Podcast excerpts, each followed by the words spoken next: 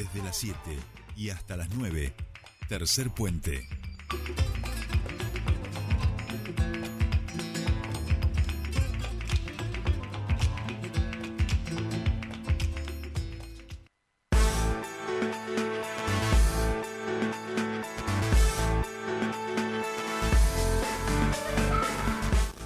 Bien, seguimos aquí en Tercer Puente. Comienza nuestro espacio de entrevistas y vamos a viajar hasta la vecina provincia patagónica de Santa Cruz, porque allí está el único investigador de el CONICET que está trabajando sobre los impactos que tiene eh, el fracking. Y en este caso, eh, tanto él como este el investigador, el, científico Javier Grosso, con quien hemos hablado en alguna ocasión a propósito de la situación en Sauzado Bonito, del impacto eh, y de lo que está pasando a nivel de sismos, bueno, a partir del trabajo que ellos han hecho, han tenido una, ha, ha sido publicado este, parte de su trabajo en una de las revistas más importantes de ciencia, hablamos de la revista inglesa Scientific Report de Nature, y han planteado justamente parte de sus investigaciones en torno a los sismos en Sauzal Bonito y su vinculación con el fracking. Cuando hablamos de vaca muerta, hablamos siempre de las bondades en términos este, hidrocarburíferos, de cómo el mundo pone sus ojos este, sobre este suelo, pero también, por supuesto, tenemos que hablar de sus impactos. Y si este fenómeno es así de global, lamentable y tristemente sus impactos también pueden ser globales o por lo menos la preocupación de ellos. Eh, Guillermo Tamburini, muy buenos días, te saludan Soledad Brita Paja, Jordi Aguiar. Bienvenido a Tercer Puente. ¿Qué tal? Buenos días, Soledad, Jordi. Encantado de estar ahí. Bueno, no, el gusto, el gusto es nuestro, Guillermo. Este y como decíamos, eh, junto a Javier Grosso de nuestra Universidad Nacional del Comahue vienen trabajando desde hace ya varios años en relación a la ocurrencia de sismos en Sauzal Bonito que se ha vuelto frecuente en el último tiempo y que este justamente es acompañada o acompaña los periodos en los que se realiza también en la zona la extracción de hidrocarburos con la técnica de fracking. En este momento, por supuesto, felicitarlos a Javier y a ti por esta publicación en esta prestigiosa entrevista y queríamos que nos contases eh, qué es lo que les han publicado, cuáles son un poco los estudios que vienen avanzando y parte de, de estas primeras conclusiones que van surgiendo a partir de estos estudios. Bueno, sí, entonces vamos a hacer esa pequeña descripción. Este, nosotros tuvimos la alegría de que la semana pasada nos nos publicaron el trabajo en el que venimos trabajando desde hace más de dos años, pero que a fin de cuentas no dice nada más que lo que todos sabemos, todos y todas sabemos, y, y, que veía la propia gente de la calle, los trabajadores de la industria, la gente que vive en las poblaciones cercanas a las zonas afectadas, como Sausal o como Añelo, este, lo que estaba sucediendo era evidente.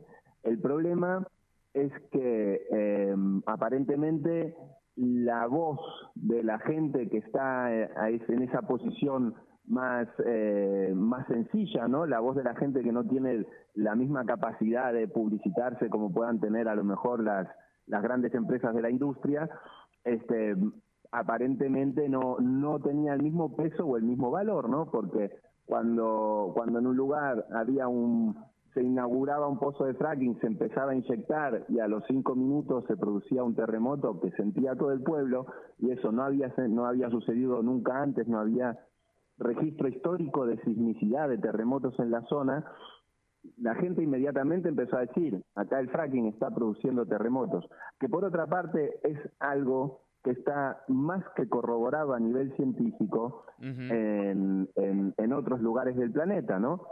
Pero, sin embargo, eh, era imposible que esta información fuera tomada en cuenta eh, ni en las administraciones, en las instituciones, ni por las empresas del sector, etcétera. Bueno, a nosotros para con, con la escasez de recursos que tenemos, eh, porque contamos poco más que yo, por ejemplo, con mi sueldo de investigador, este, y Javier ni siquiera eso, porque su profesión no, no es principalmente, la, es, ocupa solo un espacio laboral del suyo.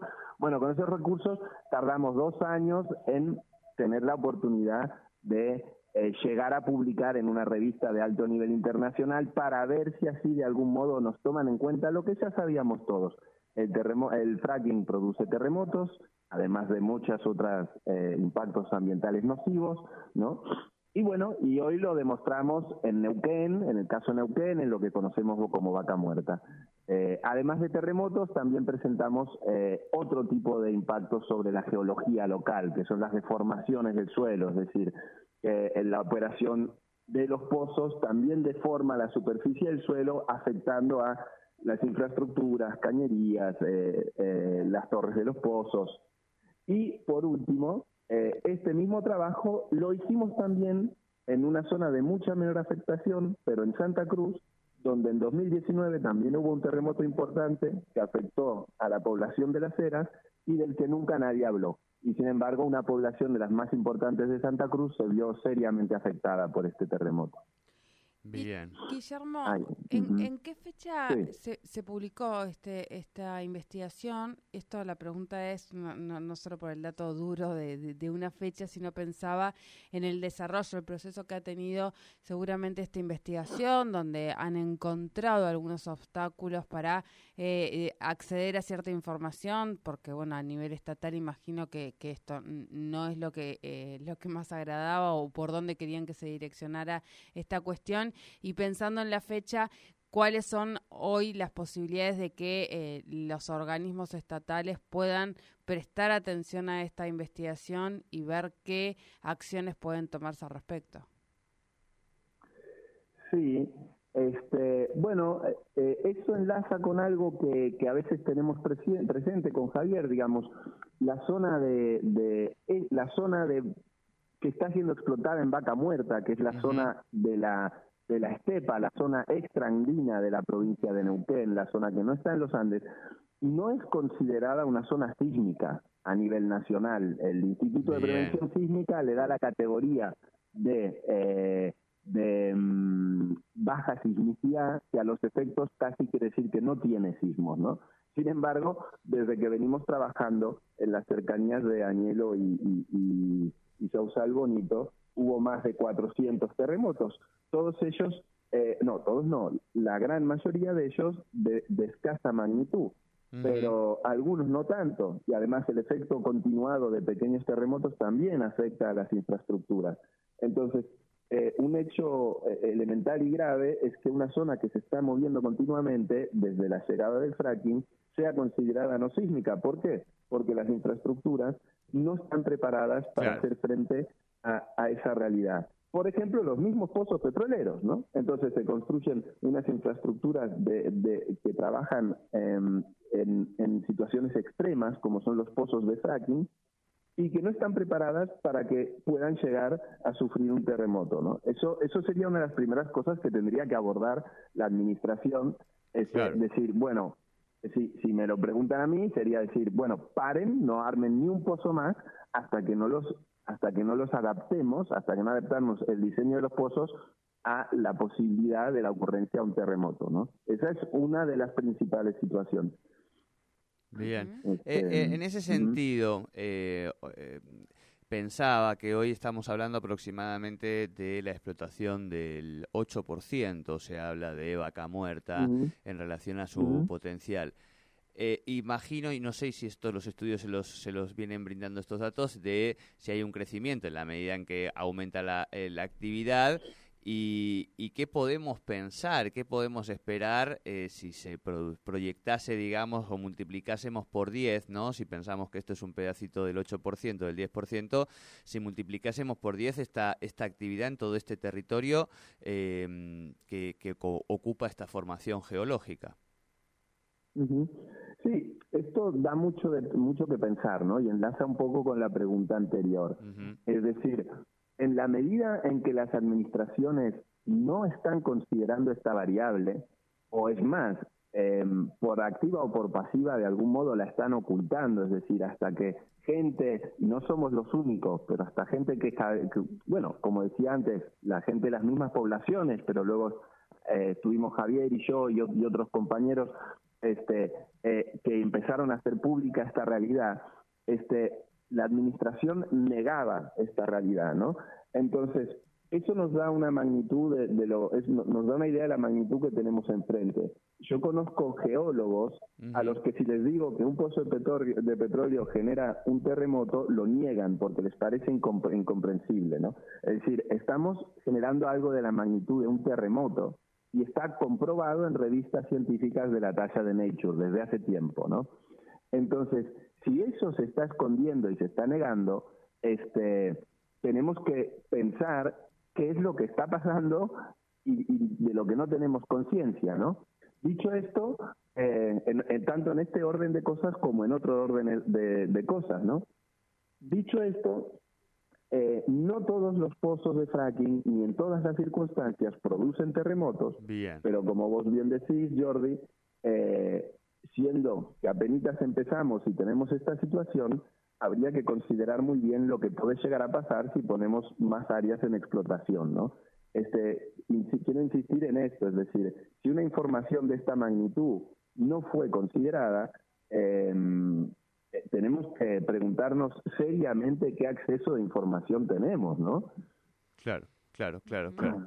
Clarísimo, Guillermo.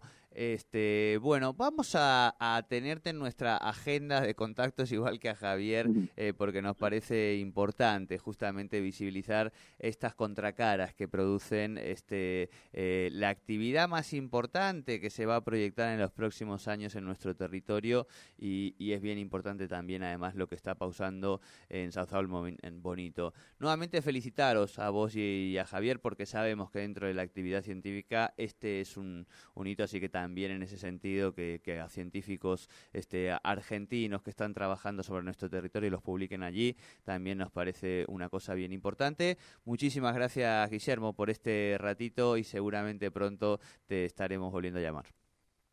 Bueno, muchas gracias a ustedes y felicidades también por, por un programa tan interesante. Gracias por la invitación. Bueno, muchísimas gracias a vos. Bien, hablábamos entonces con el doctor Guillermo Tamburini, el geógrafo, autor de eh, una reciente publicación de un trabajo eh, que han realizado junto a otro investigador de nuestra Universidad Nacional del Comahue en la revista inglesa Scientific Report de Nature sobre Neuquén eh, por los sismos que provoca el fracking y los puntualmente los de Sausalbonito.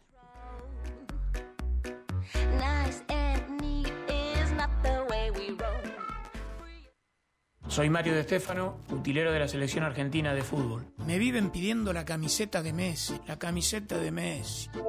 Che, Marito,